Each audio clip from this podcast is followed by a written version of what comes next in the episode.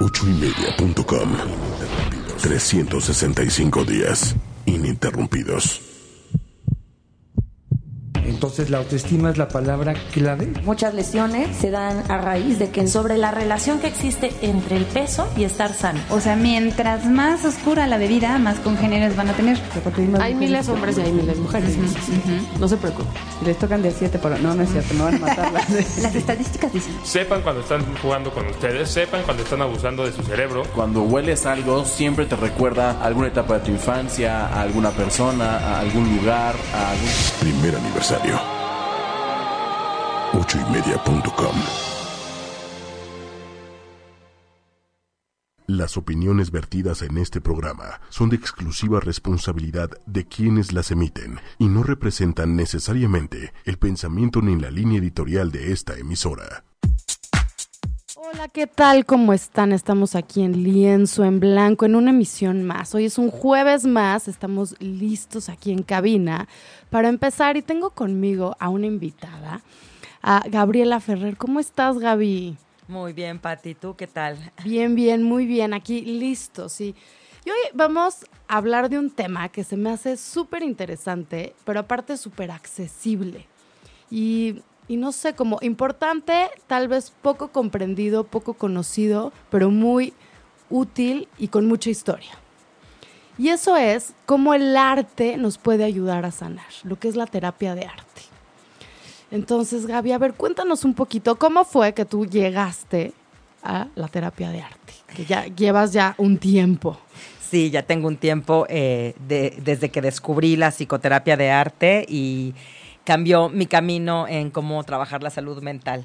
Eh, yo como psicóloga tengo la formación como psicoanalista, como muchos en, la época en la que yo me formé nos formábamos.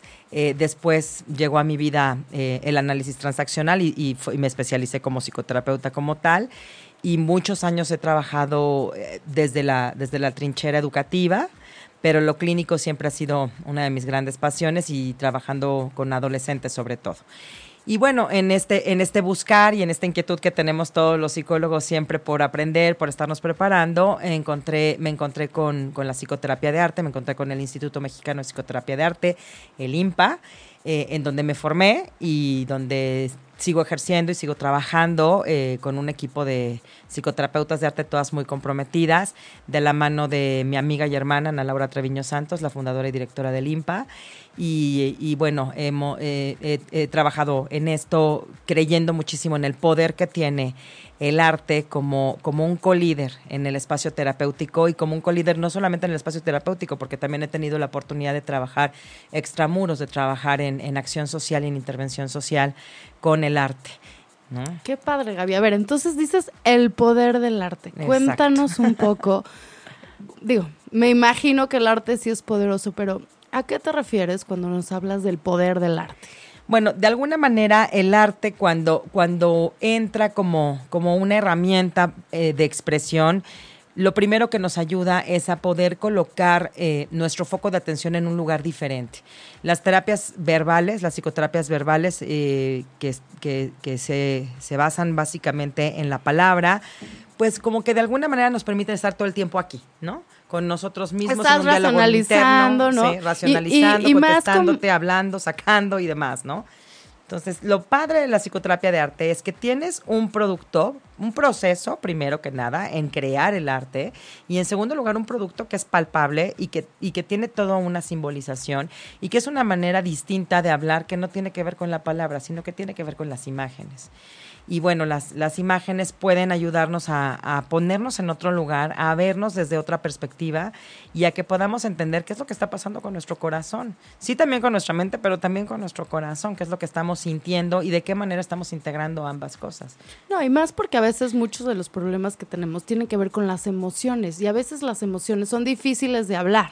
O sea, es difícil ponerlo en palabras y de, y de comprenderlo. Y qué padre que exista otro vehículo para expresarnos, ¿no? Creo que al fin y al cabo el expresarnos nos ayuda a entendernos. Totalmente. Lo que hace el arte es que nos ayuda a resignificar nuestra experiencia, porque sí, como tú bien mencionas, a veces hablar de nuestras emociones o ponerles palabras, ponerle palabras a lo que sentimos es muy complicado, es complejo, o simplemente no encontramos la palabra adecuada para poder expresar lo que sentimos. El uso de la, de la imaginería, el uso del color, el uso de la textura, el uso de, de símbolos, puede ser que nos, que nos aliente a podernos expresar de una manera distinta. En el IMPA eh, nos enseñan un, una frase bien poderosa que me encanta, de la autoridad de, de, Ana Laura, que dice que el arte ayuda a que lo invisible se convierta en visible, que lo no hablado se, se exprese y que lo que no tiene palabras se nombre. Claro, qué increíble, o sea, es como ¡Fu! me lo imaginé como un aterrizaje, ¿no? Donde puedes aterrizar y comprenderte mejor. Exacto, exactamente así es. Es como poderte ver desde otro, desde otra perspectiva y, y poder encontrar también a través de, de, de, hacer arte, del el proceso se convierte en algo bien terapéutico, la manera en cómo nos relacionamos con el espacio físico en el que pintamos, dibujamos, armamos, modelamos, la relación que vamos teniendo con el uso de los materiales, el cómo vamos perdiendo el miedo a usar materiales no convencionales o a, usar materiales convencionales de una manera distinta o eh, eh, simplemente el adquirir pericia en cosas que a lo mejor no, no, las teníamos, nos va dando un poder distinto y también nos va dando un, un espacio no tan amenazante como tener que sentarte 45 minutos con el psicoanalista y tenerle que no ver la cara, a los que son muy ortodoxos, por supuesto, eh, y, tener que estar encontrando palabras, asociación libre. Aquí la asociación libre también se da, pero se da por medio de los símbolos. De una manera muy...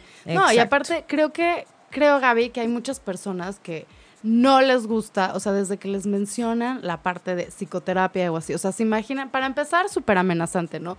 De voy a ir a contarle, no sé ni qué decirle. A un desconocido. A un desconocido, oye, todo, o a veces en serio, eh, digo, también como terapeuta te puedo decir, cuando todo el rollo es verbal, también muchas veces te encuentras con respuestas de no sé, ¿no? O sea, a veces es, siento muchas cosas, no sé cómo explicarlo y no tengo las respuestas para muchas cosas. Y entonces me siento muy amenazado de que alguien me esté preguntando algo que ni siquiera sé cómo contestar. Y por supuesto que quiero descubrirme, quiero ver de qué manera puedo ir haciendo como progresos o no entendiéndome más así, pero a veces por el medio verbal es difícil. Exacto, y el arte te da ese poder de poder jugar con los símbolos que estás representando. El, uno de los, de los grandes elementos que se utiliza en el arte es encontrar la metáfora. La metáfora en el proceso de, de ir haciendo, de ir batallando, de ir borrando, de ir armando, pero también la metáfora de lo que se está dibujando. Por ejemplo, los niños pueden dibujar, no sé, voy a ponerte un ejemplo muy sencillo, un pez y en dibujar un pez, nosotros podemos empezar a jugar con ese pez de qué pasa con el pez, está solito, está acompañado, es de aguas dulces, es de aguas saladas, es de noche, es de día, la marea está alta, la marea está baja, cuando llueve, ¿qué pasa? Cuando se revuelve el agua y, y, mueve la arena, ¿qué puede sucederle al pez? Y si el pez entra en una caverna, y si el pez eh, resulta que se encuentra un pez más grande, un pez más chico. Entonces, de esta manera podemos empezar a nombrar cosas, a hacer una narrativa, pero finalmente nos estamos metiendo en el mundo metafórico de la persona que está dibujando, que está plasmando, que está pintando, que está armando una figura con plastilina, con barro, etcétera, ¿no? Podemos empezar a jugar y hacer un poco más dinámicas las cosas. Claro, lo que, lo que tú creas habla mucho de ti. Exactamente. Y una, dos, dos de las cosas que son como bien importantes, una ya la mencionaste, Pati, qué bueno que lo hiciste, es esta parte de que hacer arte no es tan amenazante como tener que hablar, como tener que llenar un espacio con palabras o con silencios a veces, que también aquí se maneja mucho los silencios, finalmente tenemos una, una base teórica psicodinámica y, familiar sistémica, pero finalmente no es tener que llenar los espacios de silencio, no es tener que llenar los espacios con palabras que no, que no comprendo, que, que, que quiero decir o no se me ocurre o me siento confundido o simplemente es, es, mucho más amenazante, ¿no? Por un lado eh, está esa parte. Y otra de las partes bien importantes que nos hace cambiar el chip a los psicoterapeutas es que el que se vuelve experto en lo que expresa en el arte es el paciente mismo o el cliente mismo. O sea, no, no se trata de interpretar lo que ellos dibujan, no se trata de evaluarlos mediante las, las, producciones que ellos hacen o mediante el proceso de enfrentar el arte. Se trata de ayudarlos a que ellos, en su creación, nos narren y nos vayan diciendo y nos vayan señalando cómo, es, cómo están viviendo las cosas, cómo está haciendo sus transiciones, por ejemplo, cómo está haciendo eh, eh, cambios en, el ciclo vital, cómo está haciendo enfrentar a lo mejor algún trauma o alguna situación crítica. Entonces, ellos son los que se vuelven expertos de su arte, no somos los psicólogos interpretando o, queriendo ver un significado o queriendo encontrar, ¿no? Y, y también hay que educar a los pacientes, porque no te creas si llegan los pacientes diciéndote, pero ¿qué ves? ¿Pero por qué habré hecho eso? Pero, pero dime, ¿qué significa? No significa absolutamente nada que no tenga relevancia para ti. Y es, y es cambiar ese, ese chip y darle al, al paciente el poder de que su creación, su proceso, su producto son de él mismo o de ella misma. No, y, y esto lo vemos desde el arte, o sea, como en general, si vamos a un museo, ¿no? Los grandes autores, ¿no? Siempre eh, digo, que son famosos y que tienen sus pinturas en los museos, mucho se ha visto como de qué pasaba en su interior y cómo estaban manejando eso en sus pinturas. O sea, lo vemos en cualquier persona, ¿no? Y es súper interesante ver biografías de, de, pintores, ¿no? Y ver sus pinturas y entender exactamente lo que estaban viviendo. Y a veces creo que con sus pinturas los podemos conocer y entender más que si leyéramos un, libro de su vida, ¿no? Dejan plasmado muchísimo de sí. Totalmente. Y bueno, y, lo que tú dices, haces, haces una combinación de conocer la historia del artista y esto permite que, que el arte adquiera contexto. Y entonces la combinación de ambas cosas hacen que, que puedas conocer el corazón de esa persona. Y sí, finalmente el arte es, es un dinamismo humano que, ha existido desde la época de las cavernas, desde que empezaron eh, la pintura rupestre, los jeroglíficos, todas, todas las grandes eh, civilizaciones se han manifestado y han manifestado la comprensión del mundo por medio del arte. Entonces el arte ha estado presente en la denuncia humana, en el comprender del cosmos humano, en el entenderse a sí mismo de los seres humanos también es un reflejo como de la cultura de la época, o sea, podemos, o sea, la historia trae ahí metido como que también el arte, ¿no? Entendemos las épocas, las culturas a través del arte, ¿no? Siempre. Totalmente. Yo creo que si ahorita, hoy, hoy, hoy analizamos como lo que está pasando en el arte, vamos a entender mucho también la cultura. Totalmente. Y, ese es, y, ya que tocas ese punto, algo que nos permite justo que los pacientes o los grupos o las, o, los, o las personas que están pasando por una situación difícil o traumática hagan arte, es también entender este contexto cultural del que tú también estás hablando, ¿no? Porque todas las personas tenemos un, un contexto cultural, una manera de ver al hombre, a la mujer, a la vida, al amor, a la religión, al poder económico, etcétera. Entonces, todo este tipo de, dinamismos que, tenemos los seres humanos también están implícitos en el arte. Y, la comprensión y el, y el aprender con, con H, intermedia, la cultura y la, y la, y la parte social de los hombres, es una manera también de ver, de ver al ser humano de una forma mucho más integral y mucho más completa. No tanto el, el ser un diagnóstico o el ser una situación traumática o el ser un conflicto, sino el, el, ser y el quehacer del hombre que los hace súper completos, ¿no? Por supuesto. Ahora, sé, Gaby, que el poder del arte también radica mucho con que estamos usando como otro hemisferio del cerebro para ver las cosas. O sea, tú decías hace ratito que es otro punto de vista. Totalmente. ¿Nos puedes platicar un poquito más de eso? O sea, es qué está pasando en el cerebro con el arte y que tiene que ver con nuestros sentimientos, con lo que nos está pasando y con mejorarnos a nosotros mismos. Totalmente. Bueno, finalmente eh, sabemos que de, hace muchísimos años, eh, siglos es más, la manera en como los seres humanos hemos sido estimulados, sobre todo en en academizarnos, por llamarnos de alguna manera, tiene que ver mucho con explotar todas las funciones del hemisferio izquierdo del cerebro, el hemisferio lógico, práctico, pragmático, que aprende un proceso, que aprende pasos, etcétera. Y bueno, súper necesario. Finalmente eh, tenemos que aprender a, conectar ambos, ambos, ambos hemisferios en las tareas que hacemos. El arte lo que permite es precisamente conectarnos con el lado derecho de nuestro cerebro. El lado derecho de nuestro cerebro es el que fomenta eh, la parte verbal lingüística, la parte creativa y de imaginería, y todo esto lo que nos permite es tener una conexión directa con nuestros sentimientos, sentimientos y con nuestras emociones, que son como la, la, unidad básica primaria que, con la que nacemos todos los seres ¿tú humanos. Tú dirías que el arte puede ser una puerta que nos abre hacia, nuestro mundo interno y nuestro, o sea, incluyendo nuestros sentimientos. Y que también puede promover y fomentar el, el, uso de la creatividad, o sea, volver a las personas mucho más abiertas y mucho más eh, hábiles en la parte creativa. Y la, cuando hablo de la parte creativa, mira, yo se lo digo mucho a mis pacientes en el consultorio, es, es terapia, no es galería. ¿no?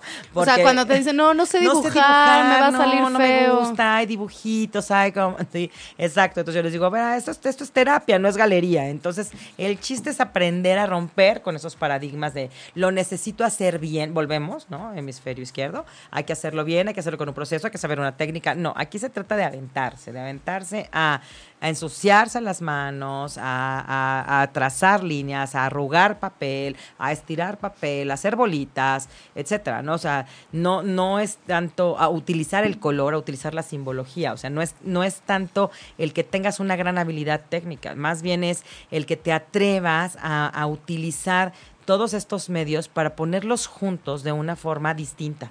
Y eso es crear. Hacer las cosas de forma distinta es crear. La escritura también se utiliza Y también ahí encuentras soluciones. O sea, porque cuando lo ves desde un punto de vista distinto, ves más soluciones. Exacto, te sales de la caja, ¿no? Te sales de la, caja, caja de creencias. Ves más oportunidades, cosas que no se te habían ocurrido, ¿no? Y, Totalmente. otro punto de vista de otros aspectos que tal vez pueden ser positivos que no estabas viendo o que no estabas eh, pudiendo usar. Exacto. Sí, sí, sí. Y, por ejemplo, Gaby, a ver, por ejemplo, vamos a imaginarnos que yo soy un paciente, yo llego contigo y te digo, oye, Gaby, no sé, por ejemplo, algo que le pasa a muchas personas, me siento deprimido. Me siento deprimida, no le estoy viendo tanto sentido a mi vida, estoy apachurrada, no entiendo por qué, ¿no? O sea, yo estoy, no me ha pasado nada, o sea, mi vida está bien, pero así me siento. ¿Cómo lo abordaría la terapia de arte? O sea, ¿qué, qué le dirías a, una persona que te está diciendo esto? Ok, para empezar con arte. Más que decirle, lo abordaríamos, lo abordaríamos con arte.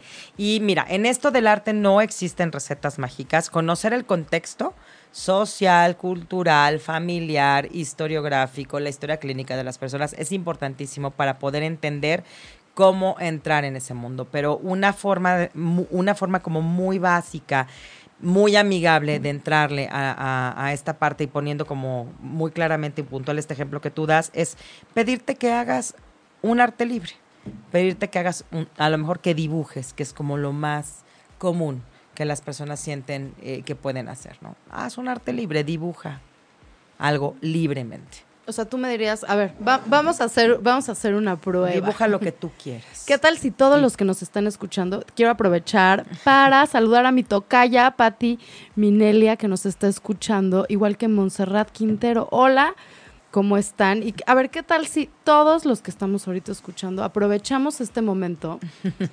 Oye, ya, ya voy a tener las primeras resistencias que seguramente tienen tus pacientes. O sea, ya, estoy así como, uy. No sé dibujar. No sé dibujar, no sé qué hacer. O como me dicen mis pacientes adolescentes, ¿cómo que libre? Bueno, pues no querías libertad. oye, no, no me puedes dar una guía, pues por favor. pero dime como por dónde, ¿no? Querías libertad, órale, ¿no? Haz un arte libre. ¿Qué dibujarías libremente? No importa. ¿No? O sea, lo que... Hay algo bien importante. Al principio, la exposición a los materiales es controlada. No les damos apertura a, toda una gama de materiales porque, bueno, eso sería como eh, explicarte toda una clase de, la, de, que se da en el entrenamiento, que es el uso de materiales, y hay materiales que contienen y que son menos amenazantes porque son conocidos, porque son más manipulables, porque no se te desparraman, porque hablamos nuevamente de metáforas, ¿no? Entonces, en ese no desparramar al principio, pues sí, usamos hojas de un tamaño carta, y usamos eh, básicamente los materiales más conocidos, ¿no? Los lápices de colores, los lápices, los plumones, el pastel de aceite, la crayola no entra en, los materiales de, arte. Ah, Hay niños chiquitos que te la piden, la puedes tener. ¿Y por, qué, por qué la crayola no? Pues porque no es un material como con la fineza artística, ¿no? Para eso ah, también está el pastel de aceite que corre mejor, que satura mejor el papel. Bueno, Eh, tendría yo que invitarte a que, A ver a- a que los- veas exactamente. los Pero bueno, sí, yo partiría de eso, de decirte, bueno, ¿qué te parece si haces un, un dibujo libre? A ver, ahí, ahí va, ¿eh? ahí va. Entonces, o sea, voy a dejar, ahora sí que lo que se me va ocurriendo, así. Voy a, mira, aquí vamos a ponerla algo así como rápido, una palmera.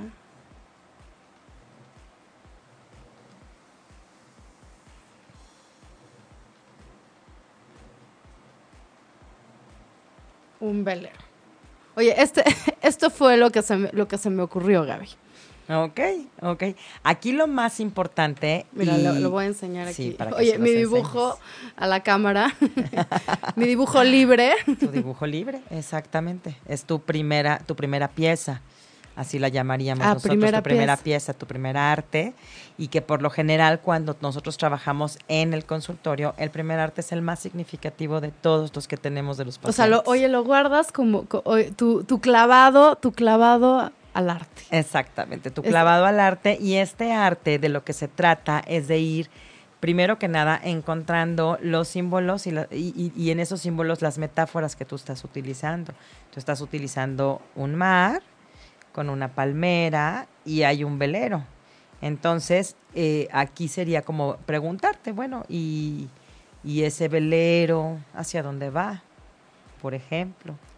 Claro, No. o sea, entonces ahí ¿Va vas- hacia la palmera o va hacia el lado contrario, por ejemplo? siento que va hacia el lado contrario, Va como que se está, como que se está alejando, ¿no? De, la, de la isla, por así decirlo. Exacto. Y a lo mejor una, una siguiente pregunta para, para seguir con tu metáfora sería si va alguien en el velero. Claro, o sea, que, sí, o sea, me imagino como, como yo y mi familia. Y no estás sola, va, va, vas tú y la familia. ¿no? Ok, ¿Y, la, ¿y cuántos miembros de familia son? O sea, me imagino así como, como yo con, con, con mi hija, ¿no? Y, y, oye, hasta, hasta metí así como, como los mis gatos, o sea, ¿no? Como que con quien vivo. Lo, met- Exactamente. lo Y metí fíjate- a, lo metí a mi velero. Y fíjate, todo eso cómo habla de tu mundo cultural y de tu mundo social, ¿no? Y de los vínculos importantes que tú tienes en tu vida, tu hija, tus gatos, etcétera. Y de ahí podríamos seguirnos platicando Oye, de pero si las está- aguas están está- tranquilas, exacto. qué está haciendo tu hija, ¿no? Cómo se sienten los gatos y los perros adentro de un velero, ¿no? A dónde se dirigen, tienen rumbo fijo, van a llegar a algún lado, van a navegar muchos días, ¿no? Eh, va a llegar un momento que la palmera la van a dejar de ver o, o no, o donde está la palmera hay tierra firme, porque bueno, aquí Sí, me llama la medio en el- atención en el agua. que no se ve tierra firme, entonces sería como otra manera de, de- de hacerlo. Si te fijas, puedes jugar con este arte muchísimo. Y de esa Muchísimo, manera pero empezar te a digo una cosa, me está encantando esto, Gaby, porque fíjate, nada más, ¿no? Oye, de mi dibujo libre Ajá. y ahorita, ¿no? Sin realmente estar adentrando, porque lo estamos Sí, haciendo así sí, como porque aparte por- no es el espacio y no Exacto, sería lo- correcto lo- ni ético, ¿no? Exacto, lo estamos haciendo como muy por encimita. Pero ve, así nada más, ya me hiciste preguntarme a mí misma, o sea, ya hablamos de rumbo, ¿no? O sea, como que cuando me dijiste hacia dónde va el barco, dije, ay, pues sí, hacia dónde va, ¿no? Ya, ya me hiciste preguntarme, o sea, ¿a quién meterían en, en mi velero? ¿no? Y, y cómo, por ejemplo, se me hacía como importante decirte que aguas tranquilas, ¿no? Que yo que, Exacto. entonces, ya dije muchísimo de mí, me pregunté muchísimo sobre, sobre, ¿no? que ahorita es como, y porque también te puedo decir una cosa, Gaby, justo cuando me dijiste a dónde, a dónde va, dije, híjole, o sea, sí, tengo todas las ganas de esa aventura, como de salir, de irme, pero también como el miedo de dejar de ver la palmera, ¿me entiendes? O sea, y creo que eso se refleja en mi vida. Nada más con esto, que yo pensé que era así como que dije, ay, pues, a ver, lo primero, Lo primero que me venga a la mente, ¿no? lo primero, lo primero que, que, que se me ocurre, o sea, ve Exacto. todo y ni siquiera, ¿no? O, o sea, fueron como preguntas directas hacia mí, sino de una cosa que se me ocurrió en dos segundos. Exacto. Y creo que eso es algo también que tenemos que rescatar. Las preguntas se le hacen al arte. Se trabaja con las metáforas del arte, no se trabaja con interrogar a la persona. Entonces no se vuelve como el interrogatorio de Tehuacanazo, ¿no?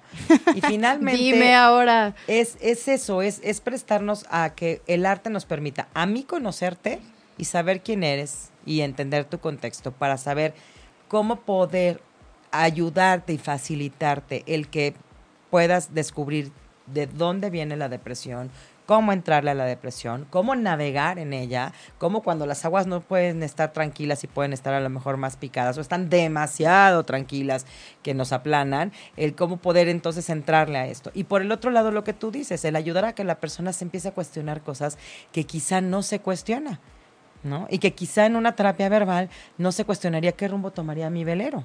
Y que es mucho menos amenazante poder decir, mi velero tiene rumbo, no tiene rumbo, hacia dónde va, o incluso hablar del velero de una tercera persona, que con los niños y los adolescentes se maneja mucho de esa manera. ¿Y quién va en ese velero? Y esa persona y ese velero. Y pasan de repente sesiones y sesiones y va pasando la, la, la, el, el, abordaje psicoterapéutico por una fase inicial, por una fase intermedia.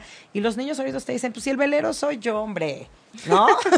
Porque siempre hablas como ya, ya lo el, gato soy yo, la escalera soy yo. Entonces poco a poco va la gente tomando eh, esa conciencia, ¿no? De, hacerse preguntas y realmente reflexionar y aprender a manejar.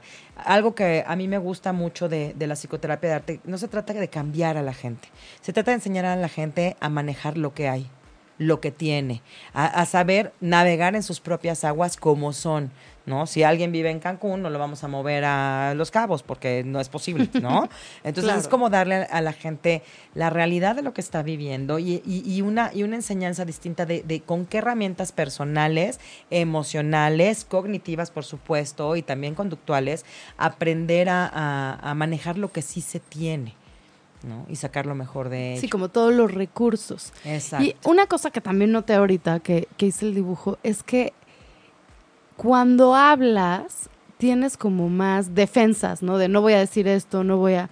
O sea, y creo que aquí no hay defensas, o por lo menos no como las verbales. Las defensas son distintas, pero sí, finalmente una, una de las grandes eh, ventajas que representa el, el, trabajar con arte es precisamente eso, que los mecanismos de defensa se reducen al no sentir la forma de expresarnos de, tan amenazante.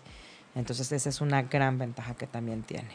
Claro, y me imagino que, digo, con todo mundo, pero que con niños y adolescentes puede ser una cosa muy amigable, ¿no? O sea, para, porque también entra también como en este rollo de juego, ¿no? Vamos a jugar con, con, con el arte.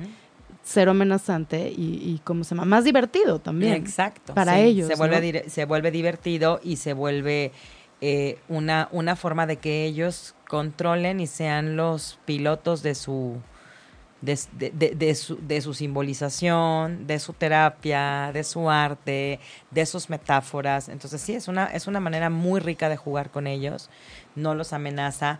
A los adolescentes les encanta cuando les dices esto de no tienes que hablar. Ah, perfecto, ¿no? Porque no, así, bueno, a mí me, ha pasado las dos cosas. eso tiene el adolescente, es muy dual en muchas cosas. Entonces hay adolescentes que son como súper parlanchines y habladores y, y, platicadores, pero hay otros que les cuesta mucho trabajo. Entonces hacer arte es una forma como de no le tengo que decir nada a esta mujer que ni conozco, que de alguna manera me representa una figura adulta de autoridad, etcétera.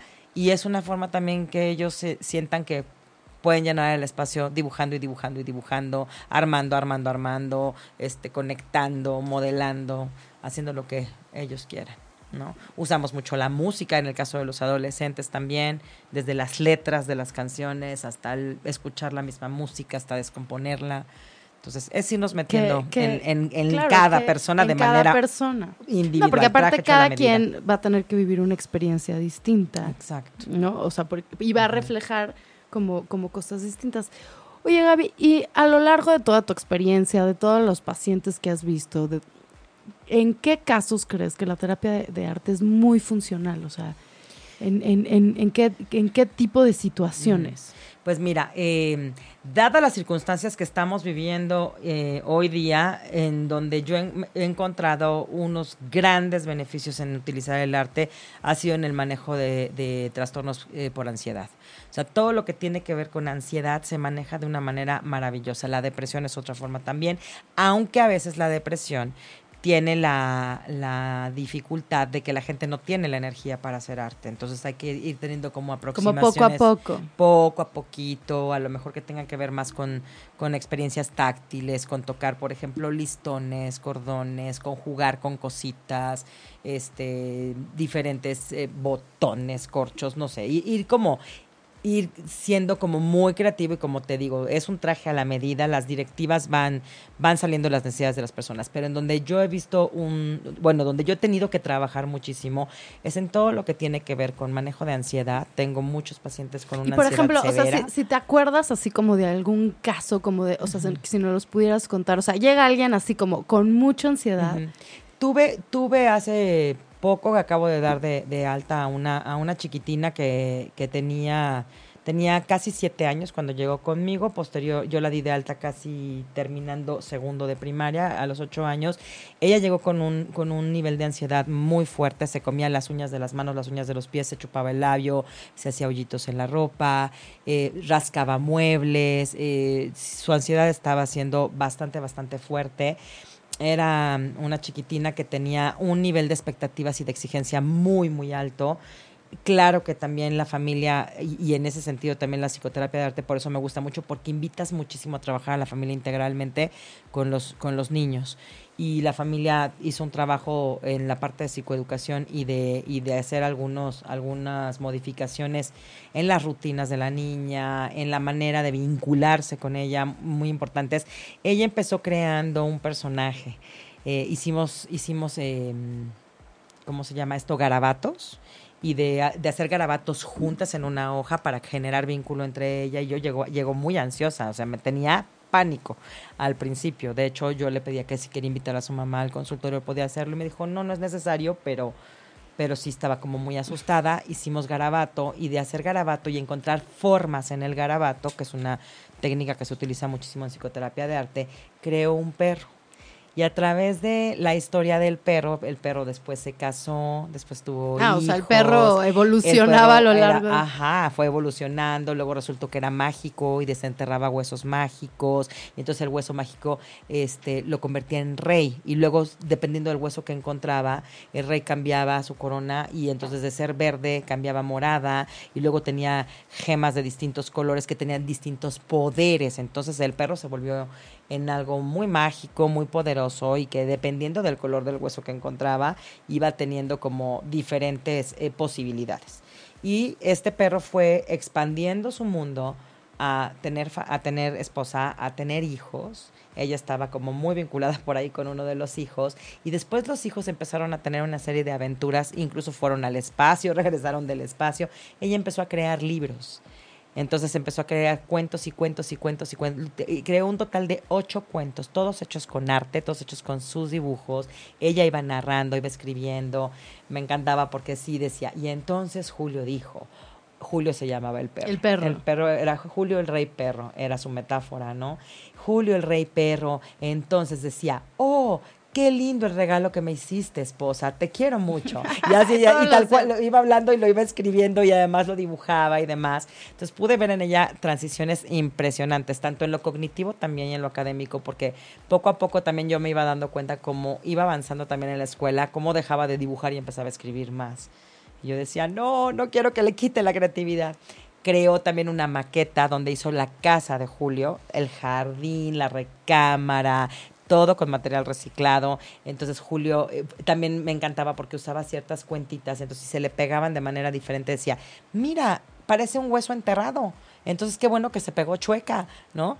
Y poco a poco lo que fui yo trabajando con ella, ella buscaba mucho mi aprobación. Me decía cosas como, por ejemplo, si te gusta, entonces yo le devolvía la pregunta, le decía, ¿te gusta a ti?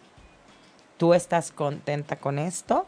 ¿A ti te parece bien? O sea, cada vez que me preguntaba, ¿estás contenta? ¿Te gusta? ¿Qué te parece? ¿Qué te parece a ti? Y en ese empezarle a devolver a ella el poder.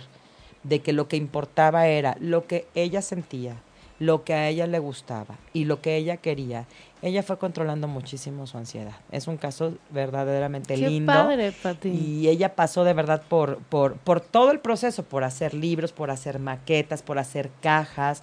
También por ahí creó un personaje, trajo un librito que tenía de una muñequita, le puso a la, a la muñequita, le puso el nombre de Lila, le cambió toda, con Sharpies, le cambió en el libro toda la ropa a la muñequita y en cada página del libro lo fue alterando para crear la, la historia de Lila y Lila se convirtió en algún momento en todo lo que ella estaba viviendo, ¿no? Podía ella expresar lo que soñaba, podía expresar lo que pasaba en la escuela cuando no le hacían caso, o cuando un niño le decía que le gustaba, porque andaba también con esas cositas de, le gustó a Juanito y demás, ¿no? Entonces fue de verdad un- un- una, una experiencia bien linda el ir viendo cómo se reducía la ansiedad, cómo ella empezaba a, a poner atención y poner energía en, en darse gusto a sí misma, en expresar lo que sentía.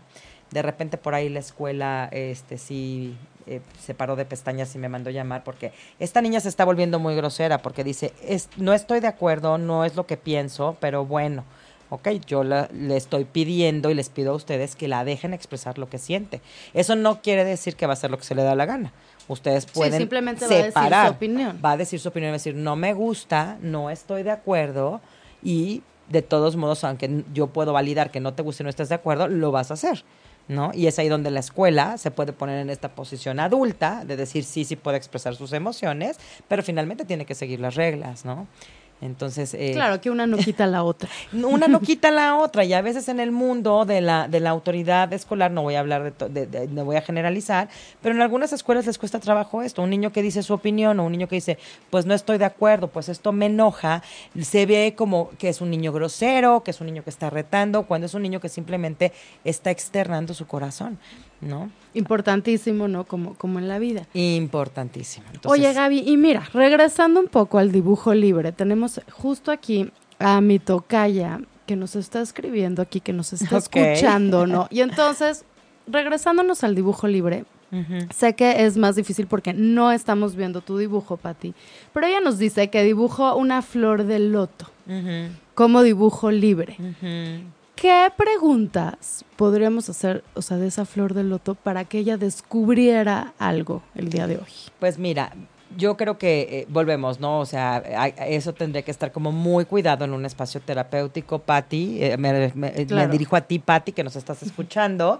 Tendrías que estar en un espacio terapéutico para que esto fuera verdaderamente muy cuidado. ¿Por qué? Porque todo lo que tú produces de arte tiene puesto tu corazón y tiene que haber un profesional cuidando tu corazón. Pero me imagino que si tú estuvieras, si fueras mi paciente o si estuvieras con algún, algún compañero y compañera mía psicoterapeutas de arte, harían, te harían muchas preguntas con respecto a todo lo que tiene que ver con las flores. El- una flor de loto pues es una flor muy especial porque vive en el agua, a diferencia de otras que viven en la tierra, una flor de loto está eh, en el agua, bueno, y si no es esa tu flor de loto, me corriges por favor, por eso te digo que es muy importante ir viendo no solamente el producto, sino también el proceso, qué materiales usaste, cómo fue que llegaste a esa flor de loto, si la pusiste en agua, si usaste a lo mejor eh, color o no usaste nada de color, por ejemplo aquí Patti no usó color, entonces todo ese tipo de cosas también es bien importante observarlas, ¿por qué? Porque la presencia de observar el proceso es importante, pero creo que sí, muchas de las preguntas que podrías hacerte es todo lo relacionado con una flor, ¿cuándo abre una flor? ¿Cuándo una flor está en botón?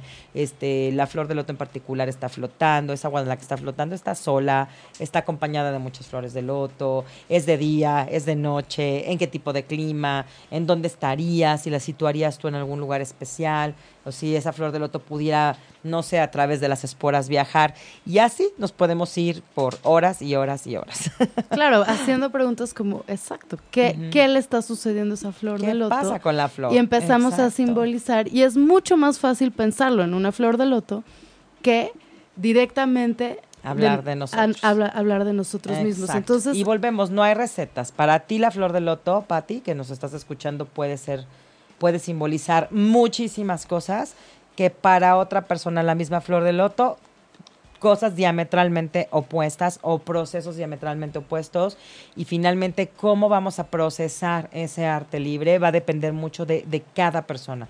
Habrá gente con la que transformes esa flor de loto muchísimas veces, habrá con quien hagas una historia acerca de la flor de loto, habrá con quien eh, la repliques en otros, en otros, eh, en otros lienzos, no sé, eso va a depender muchísimo del contexto, de la cultura, de todo lo que decíamos, ¿no? O sea, finalmente eh, es como las pruebas proyectivas con los psicoanalistas, ¿no? O sea, Claro. una prueba proyectiva sí, a lo mejor tiene ciertos rasgos que se manejan, eh, que, que- que se, que se manejan de manera constante, pero no tienen ninguna validez si no se dan en el contexto de una historia clínica, ¿no? Por supuesto. En el arte todavía somos peores de sangrones. ¿Por qué? Porque no tiene ninguna validez el ver el dibujo de alguien y hacer interpretaciones, porque los, los psicoterapeutas de arte no interpretamos.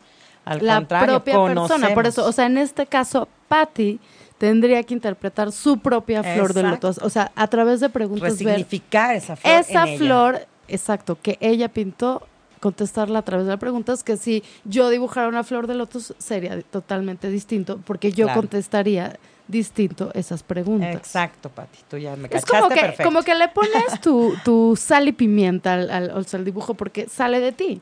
Exacto, porque finalmente lo que alimenta ese arte es tu propia sal, no la sal de nadie más. Y el terapeuta simplemente coadyuva en ese proceso de que descubras esa sal. Claro. Y aquí, y aquí justo nos dice Pati, bueno, que aquí en Campeche no hay terapeutas de arte, pero te dice Gaby que dejaste salir al artista que hay en ella. Ay, eso me, eso me encanta que lo, que, que lo digan, porque algo en lo que nos basamos los psicoterapeutas de arte es que el proceso creativo es algo inherente al ser humano y que en todos hay un artista dentro. Entonces me da mucho gusto saber que, que- que estamos eh, ay- ayudando a que todos tenemos el potencial de hacer arte. No necesariamente, eh, no- digo, yo lo utilizo como una herramienta de trabajo, yo soy una psicóloga, soy una psicoterapeuta, creo en el poder de la psicoterapia, porque si no, entonces me dedicaría a otra cosa. Y, y- y por eso me dedico a esto, pero finalmente creo que el arte en sí mismo es sanador, ¿no? El sacar eso, el eso artista me que hay encanta, adentro. sacar sanador. Sí. ¿Por qué crees, Gaby, que es sanador el arte? ¿Qué hace el arte? pues te ayuda uno a que puedas explotar todo ese lado creativo que tiene, que tiene tu cerebro y por el otro lado a que puedas eh, expresar de una manera mucho más simbólica, pues las personas primero nos expresamos por, símbo- por símbolos antes que por lenguaje. Así empezamos las personas cuando, cuando nacemos y así empezamos, así empezó la civilización humana, expresándose por simbología. Entonces, ¿a, lo, ¿a qué te ayuda? Pues a comprender mejor, a poder sanar, hacer arte en sí mismo eh, es, es muy, muy relajante, muy tranquilizador, muy pacificador, te, te ayuda a conectarte con ese, con esa parte de tu cerebro que, que te, que te, que te tranquiliza, que te serena, que te permite como poder conectarte de una manera distinta con tu corazón. Entonces sí, este, qué bueno que sacamos la artista que llevas dentro. Muy bien. Todos llevamos Yo creo que yo creo que todos tenemos que sacar ese artista. Todos. Y fíjate, Y de diferentes maneras. Está la danza, está la música, ¿no? Está hacer videos. O sea, finalmente el arte es el arte. Nosotros en psicoterapia arte trabajamos artes gráficas y plásticas. Pero la expresión artística, Bueno, es- nómbrenla. es- El teatro, el cine, ¿no? La música, la danza. Eh, Hay muchas formas. El arte, el arte es increíble. Y aparte, no hemos dicho una cosa muy importante, Gaby.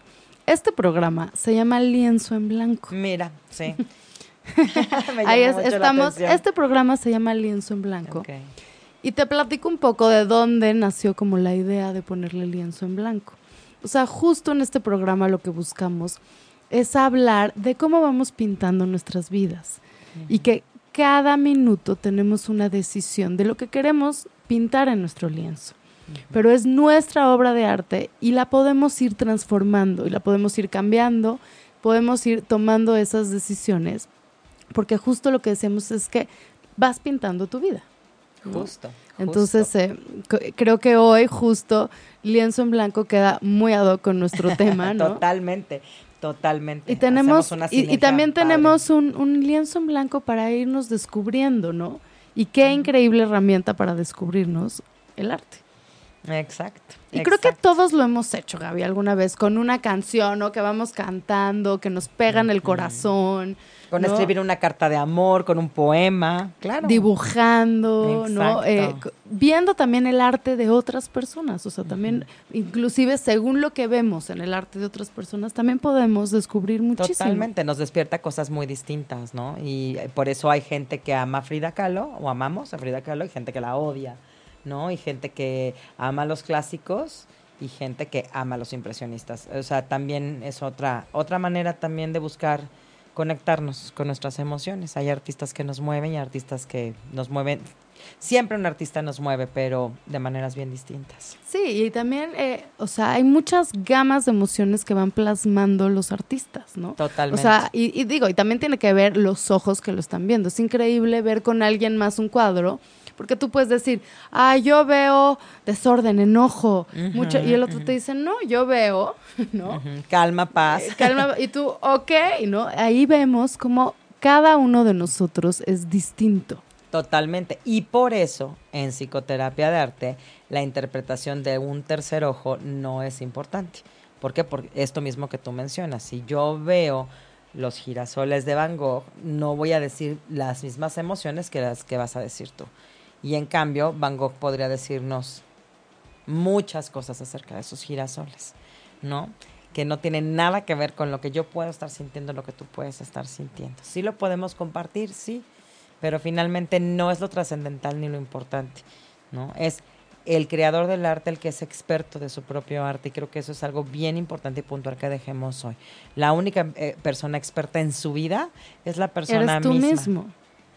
Exacto. Claro, y a mí, a mí en todas las psicoterapias, o sea, ese, eso justo que estás diciendo me parece importantísimo, porque muchos piensan que vas con un terapeuta a que el terapeuta te diga lo que tienes Cómo que hacer. tienes que O vivir. te califique, ¿no? Híjole, Sí. estás muy bien, o híjole, no estás muy mal, o vete por este camino, ¿no? A veces es como, hasta nos puede tranquilizar decir, ay, me van a decir por dónde. Exacto. Pero en realidad nadie sabe cuál es el camino correcto más que tú mismo. Y creo que una psicoterapia no es ir con alguien para que te califique o para que te diga si estás bien o mal o para que te diga por dónde, sino para que tú descubras. Exacto. Tú descubras por dónde, tú descubras lo que quieres expresar y tú te descubras a ti mismo. Exacto. En, en ese proceso de autoconocerte.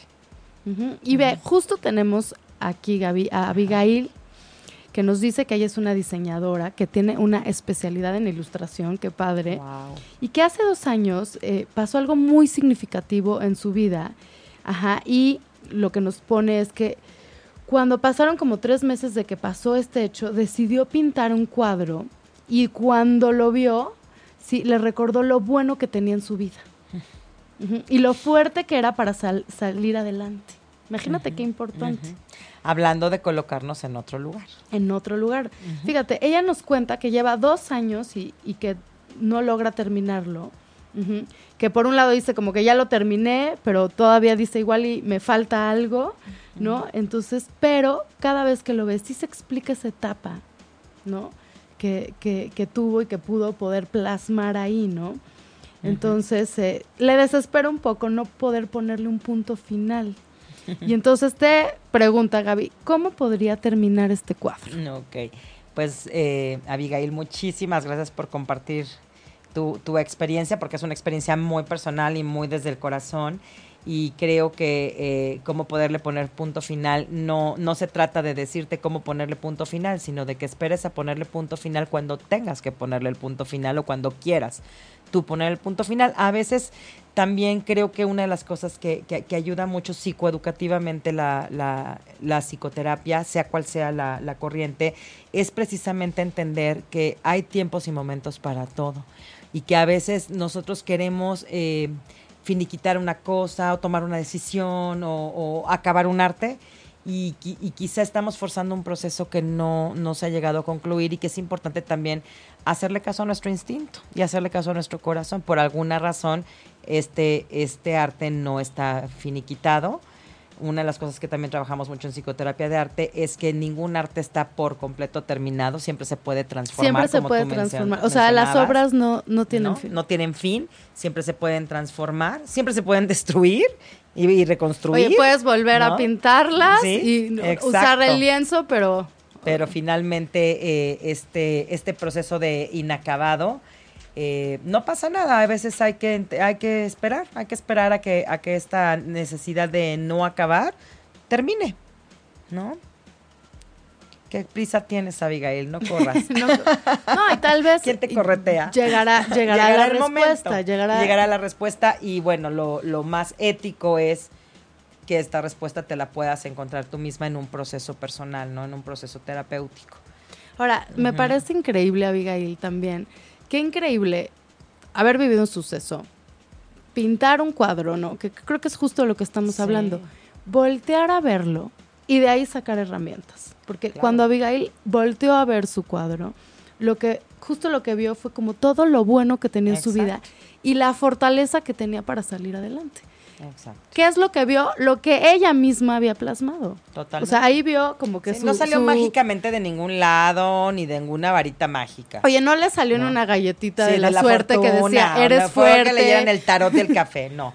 No, salió de ella misma. Es bien importante, sale de ti y finalmente esto tiene una base científica, teórica importante, ¿no? Porque también eh, hoy día tenemos que aprender a hacer esa diferenciación porque estamos plagados de, de soluciones mágicas.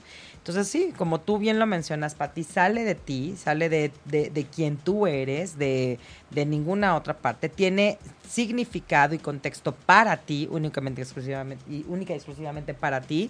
Y en ese sentido, eh, pues sí, o sea, es, es, encontrar herramientas, es justo lo que buscamos con, con crear arte, que la gente encuentre que tiene el poder de hacer muchas cosas ¿Sabes qué me encanta que acabas de decir, Gaby? Que todos tenemos ese poder dentro de nosotros. Es como si hubiéramos venido integrados con un poder para sanarnos, con un poder para expresarnos, que todos lo tenemos, no todos lo aprovechan o, no, lo conocen. es por usarlo, sí, no, sabemos todo usarlo o no nos hemos puesto a usarlo, pero es importante saber que todos tenemos ese poder dentro de nosotros, que podemos poner, ¿no? Como, como, a, como a practicarlo y que el arte está ahí para cuando lo necesitemos, ¿no? Qué increíble tener una herramienta todo el tiempo. Y entonces por eso me encantó como el poder dentro de nosotros. Justo, Patti. Así es. Muy bien, muy bien. Y eh, justo Abigail nos dice que gracias. Abigail, ya vi su respuesta. ok, Abigail, así es. Exacto. Y justo igual aquí nos dicen, bueno, por ejemplo, ahorita que estabas hablando de la ansiedad, Gaby, justo que estabas contando justo esta historia de esta niña, cómo fue evolucionando, cómo fue encontrando esta seguridad en ella misma y cómo fue alejándose como de la ansiedad. Nos dicen aquí sobre eh, una niña que es muy ansiosa y la psicóloga le había recomendado un lugar, o sea, en vez de comerse las uñas, hiciera bolitas, pero no, no le funcionó. Y hace poco escribió en su muro y muchas personas la felicitaron y se entusiasmó mucho. Entonces la pregunta es, ¿crees que esta, este pueda ser el arte que le ayude a liberarse de la ansiedad? ¿El hacer bolitas? Sí, pero finalmente volvemos a lo mismo. Habría que ver en, qué contexto y por qué razones esta psicoterapeuta en particular le pidió que hiciera bolitas. Hay mucho la creencia de que si mantenemos las manos de los niños que se comen las uñas ocupadas, esto puede ayudar a que hagan otra cosa ya que distraigan la atención de las cosas que le generan, les generan ansiedad y la puedan eh, canalizar en una actividad distinta. O sea, existe la creencia y tiene una parte real y tiene otra parte de mito. Eh, aquí finalmente, eh, el, si el hacer bolitas está teniendo como proceso de, de, crear algo significativo para esta niña en particular, eso va a ser lo que va a dejar, lo que le va a ayudar a que no se coman las uñas. Porque finalmente las, lo que nosotros queremos, lo que nosotros queremos saber con un síntoma como comerse las uñas es qué me quiere decir esta niña con comerse las uñas. Esa es la conducta, eso es lo visible, eso es lo observable. Detrás de esa conducta, ¿qué hay en esa mente y en ese corazón que la tienen tan ansiosa para, para comerse las uñas. Claro, ¿no? porque tal vez hasta un dibujo libre podía, Claro, t- podría el, funcionar. El hacer arte le Porque van a tener nos- las manos nos- ocupadas, estamos de acuerdo, pero el arte tiene que tener significado para esta niña en particular. Entonces, no es, ah, bueno, que haga bolitas, que haga rayitas, que pinte de morado porque dicen que el morado, ese es otro de los grandes mitos, el uso del color. Lo que en la India significa rojo, no significa en México. ¿No? Y lo mismo pasa con el blanco. El blanco es un color que tiene una, una, simboli- una simbología muy distinta y no solamente de país a país o de región a región, de familia en familia, de persona en persona. Hay personas para las que el blanco significa una cosa y para las que el morado significa otra, ¿no? Entonces, en ese sentido, eh, como les digo, no, no son recetas de que haga bolitas. Bolitas con qué material, con qué fin, de qué tamaño, qué está significando la metáfora de la bolita, porque aquí hay una metáfora Claro. que se llama bolita. Entonces, o, o- o- o- o pelotita, o de qué manera las llama esta niña. Entonces, sí, mantiene sus manos ocupadas, estamos estimulando, o sea, si hablamos de la parte, de la parte educativa, que como psicólogas educativas conocemos tú y yo, el bolear ayuda a la psicomotricidad fina, ¿no? Ayuda también a, es una forma de perseveración que también cognitivamente calma al sistema límbico, pero aquí lo importante es qué tan significativo está haciendo lo que ella está creando, ¿no? Claro, Mantiene las manos qué- ocupadas. ¿Qué es en lo qué. que está expresando? También podría ir descubriendo a través del arte qué hay detrás de ese comer de, de esa conducta que la está poniendo ansiosa, ¿no? Como descubrir la raíz realmente. Exacto, eso es bien importante. Y quizás sí, en, en ir creando de manera perseverante estas bolitas, esta psicoterapeuta en particular encontró con esta chiquitina una manera de, de metaforizar ese proceso. Claro, o pero de ve, justo algo proceso. interesante que nos está diciendo aquí, Pati, es que justo las bolitas no funcionaron. Oh, ok, entonces, volvemos Entonces- a las recetas a las recetas de cocina. Por eso la- que hagan bolitas, no. Pero sí se puede encontrar una Ajá. manera a través del arte para que ella canalice. Totalmente, Que- totalmente. que- el arte sirve para cualquier edad, para cualquier situación. Finalmente, como decimos, es, un- es una parte de conectar el cerebro con el corazón. Entonces, no importa eh, la edad que tengas, el trastorno que eh, a mí los nombres y apellidos me chocan, no me gusta diagnosticar, pero no importa el, diagnóstico que te hayan dado, lo que te hayan dicho en la escuela, lo que te haya dicho el, el neurólogo el psiquiatra, ellos van a ser los que lleven la parte médica, pero la parte emocional que trabajamos los psicoterapeutas de arte tiene que ver más con qué necesita este niño para trabajar su ansiedad particular y a qué obedece su ansiedad particular. No todos los niños están ansiosos por las mismas razones. Por ¿no? supuesto. Y ni, ni todos los niños tienen las mismas herramientas para enfrentar la adversidad. Hay niños que tienen unas, hay niños que tienen otras, hay niños que hay que encontrar herramientas porque, Fortalecer porque otras. pareciera que no las tienen, ¿no? Y bueno, algo que es bien importante, hay que trabajar con la familia de la mano. Hay que descubrir qué pasa en los rituales familiares y qué pasa en esa cultura que genera en esta, en esta chiquita que, que se come las uñas. También, ¿por qué momentos está pasando? ¿No? Si a lo mejor está pasando ya por una etapa en la que mamá ha tenido varios hijos seguiditos, bueno, pues estas son transiciones bien importantes para los niños, ¿no? Claro, digo, y pueden ser millones de cosas. ¿no? Millones de cosas. Entonces, habría que ponerlo en un contexto y bueno, con mucho gusto, este, si alguien necesita eh, orientación, si necesita apoyo psicoterapéutico, con mucho gusto les dejamos los datos del Exacto, INPA, eh, ¿no? eso, Gaby. ¿Cómo pueden acudir las personas a una terapia de, de- de arte? Bueno, pues eh, nosotros somos el Instituto Mexicano de Psicoterapia de Arte. eh, estamos en Bosque de Duraznos número 65, en Bosques de las Lomas. Eh, tenemos una página para que puedan visitarla que es www.imparte, im de mamá, p, a, ar- arte, todo imparte con una sola a, punto com punto mx. Ahí pueden visitarnos. También estamos en Facebook como Instituto Mexicano de Psicoterapia de Arte. Y ahí pueden ver cuántas terapeutas estamos trabajando en el IMPA. Somos 22 terapeutas de arte en el IMPA. Eh, trabajamos con todo tipo de poblaciones, con todo tipo de edades. Eh, pueden ver también los diferentes cursos, talleres y distintas aproximaciones que no nada más es la psicoterapia que tenemos. Eso también puedes ir a un taller. También puedes ir a un taller, ¿no? También somos una institución educativa, formamos psicoterapeutas en psicoterapia de arte. No solamente estamos en México, actualmente también estamos preparando psicoterapeutas en Hermosillo, Sonora, en Tijuana, Baja California, en Mérida, Yucatán. Y bueno, la, la idea es ir llevando eh, la psicoterapia de arte a toda la República Mexicana y enseñando pues una nueva manera de, de abordar el trabajo del, de la salud mental y de la salud social, que creo, creo que también es uno de los grandes este, de las grandes ramas que, presenta el IMPA. Entonces, bueno, pues ahí, ahí nos encuentran a todas estas psicoterapeutas de arte que estamos eh, pues con, todo el profesionalismo, con toda la ética, con toda la, preparación dispuestas a, dispuestas y dispuestos, porque ya tenemos también hombres, pocos, pero sí tenemos a, a poder trabajar con, con las familias, con los niños, con las personas de la tercera edad, con lo que sea necesario. Pues utilicemos esta poderosa herramienta que todos tenemos dentro y como tú dijiste, Gaby, que conecta nuestra mente con nuestro corazón, ¿no? Y atrevernos a descubrirnos, ¿no? Finalmente, para sentirnos mejor, ¿no? Y para, para, para encontrar nuestro, oye, nuestro rumbo, ya lo digo, ya que, ya que yo dibujé, yo voy a usar mi metáfora porque...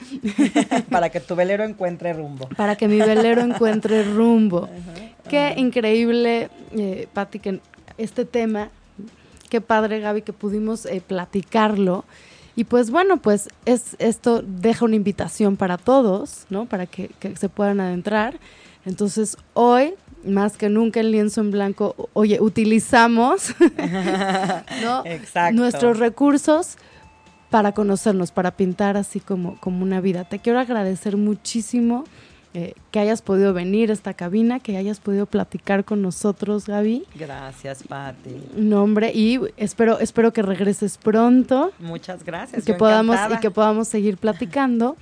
y bueno, los dejamos eh, con esta gran herramienta y nos despedimos recordándoles que estamos en ocho y media aquí en Lienzo en Blanco. Muchas gracias por escuchar.